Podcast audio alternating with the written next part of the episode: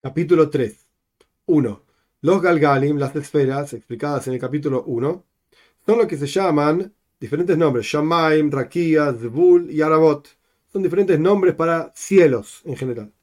Y son nueve Galgalim, nueve esferas. La esfera más cercana es la, a la Tierra es la esfera de la Luna. Y la segunda, que está por encima de esta, es la esfera que hay una estrella que se llama Kohab, justamente estrella. Esto no se refiere a las Kohabim, a las estrellas propiamente dicho, se llama de esta manera este astro, por así decir. Y la tercera esfera que está por encima se llama Nogá. Y la cuarta esfera se llama Hama, que es el sol. Y la quinta esfera se llama Maadim, que la gente traduce en general como Marte, pero el punto es que son diferentes esferas que están una por encima de la otra.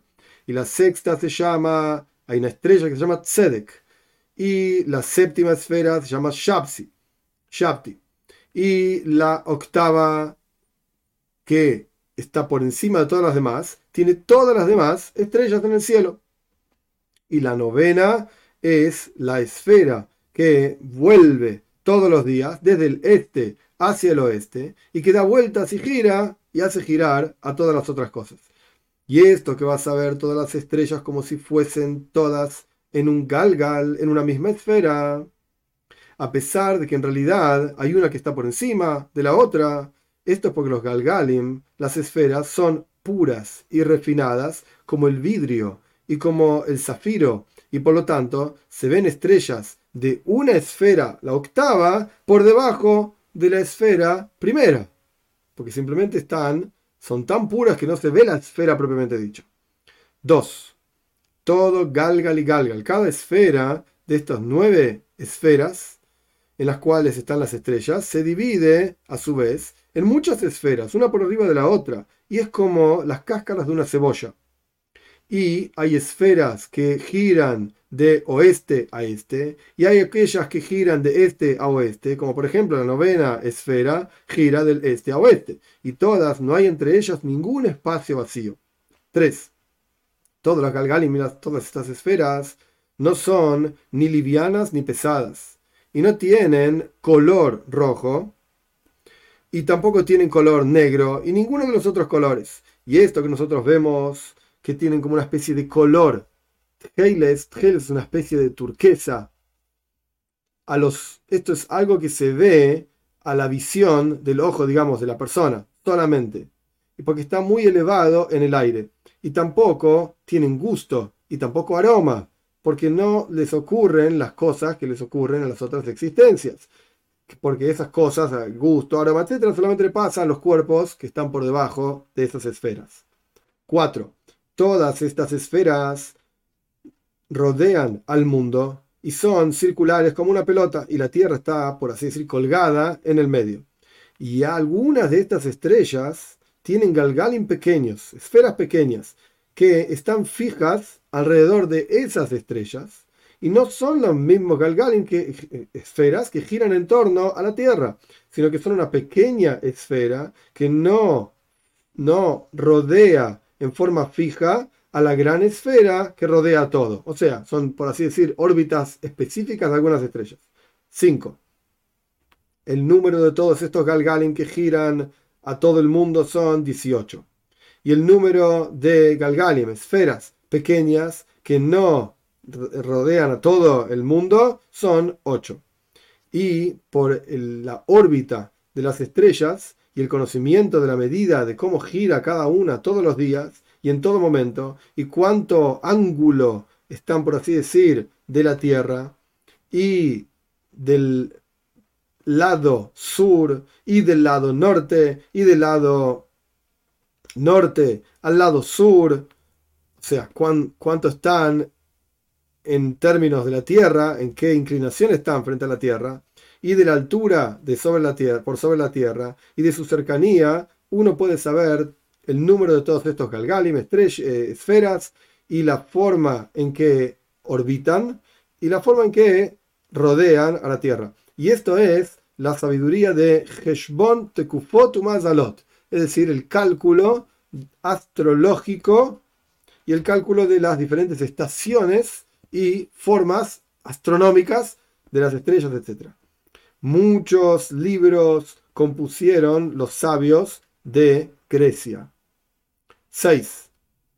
La esfera número 9, que es la que gira alrededor de todo, la dividieron los sabios de antaño en 12 porciones. Cada porción tiene un nombre, por el nombre de la forma que se ve de esas estrellas que están por debajo de, esta esfera.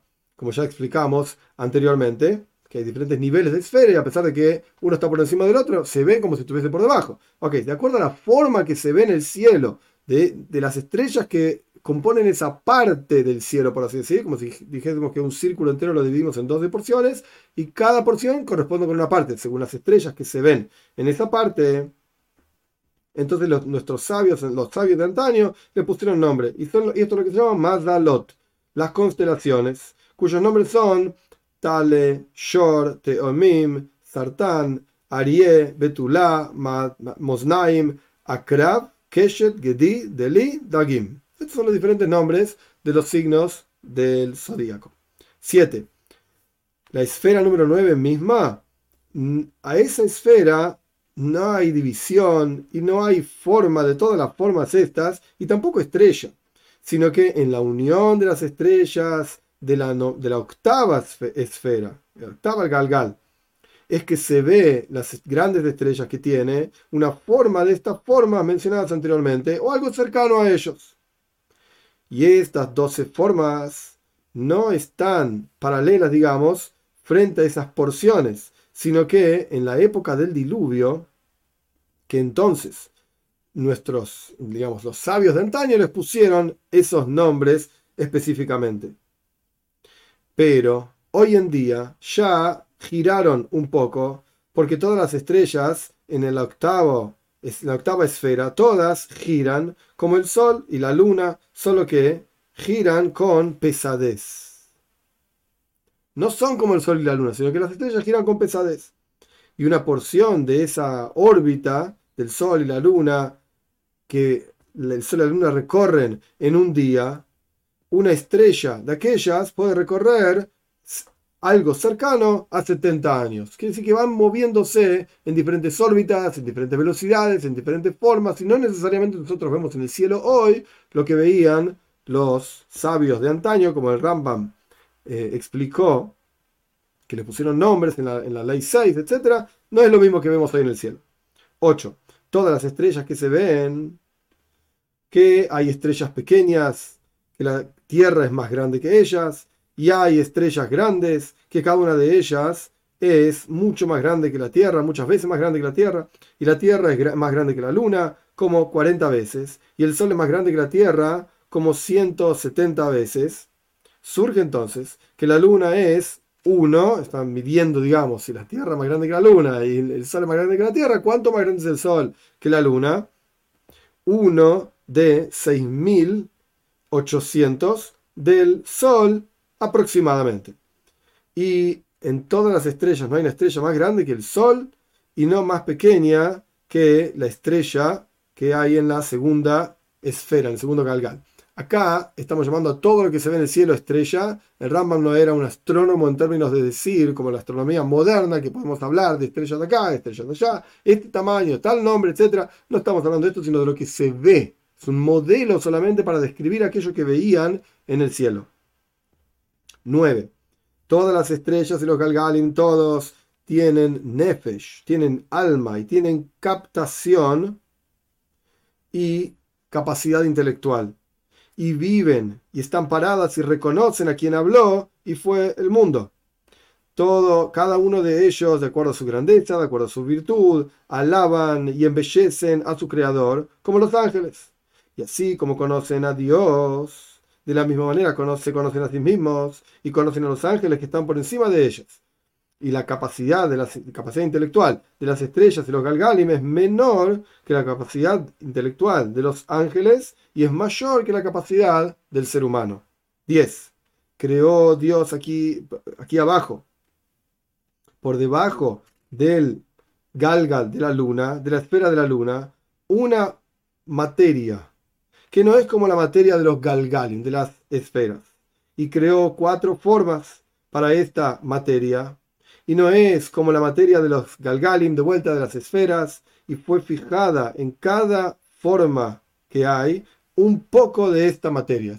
En, los textos, incluso filosóficos, el Ramban Nachmanides explica también, el Hoimer Ayuli, se llama la materia primordial. Y después de materia primordial se divide en cuatro elementos.